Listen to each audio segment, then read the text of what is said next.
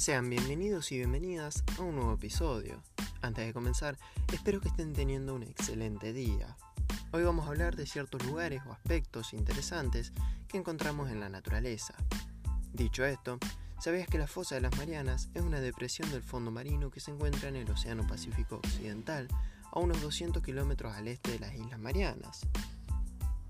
Es el área más profunda de los océanos de la Tierra tiene forma de media luna y mide unos 2.550 kilómetros de largo por unos 69 kilómetros de ancho.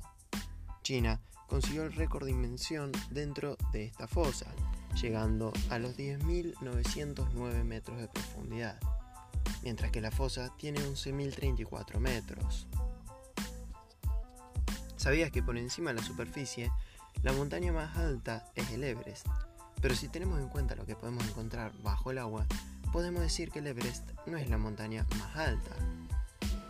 Mauna Kea, por otra parte, mide más de 10.000 metros, 1.200 metros más alto que el Everest. Y debo destacar que esta montaña bajo agua se encuentra en la fosa de las Marianas, formando parte de ella. ¿Sabías que el árbol más viejo del mundo se encuentra en California, Estados Unidos? Y se trata de un Pinus longaeva, al que se le estima una edad superior a los 4.500 años.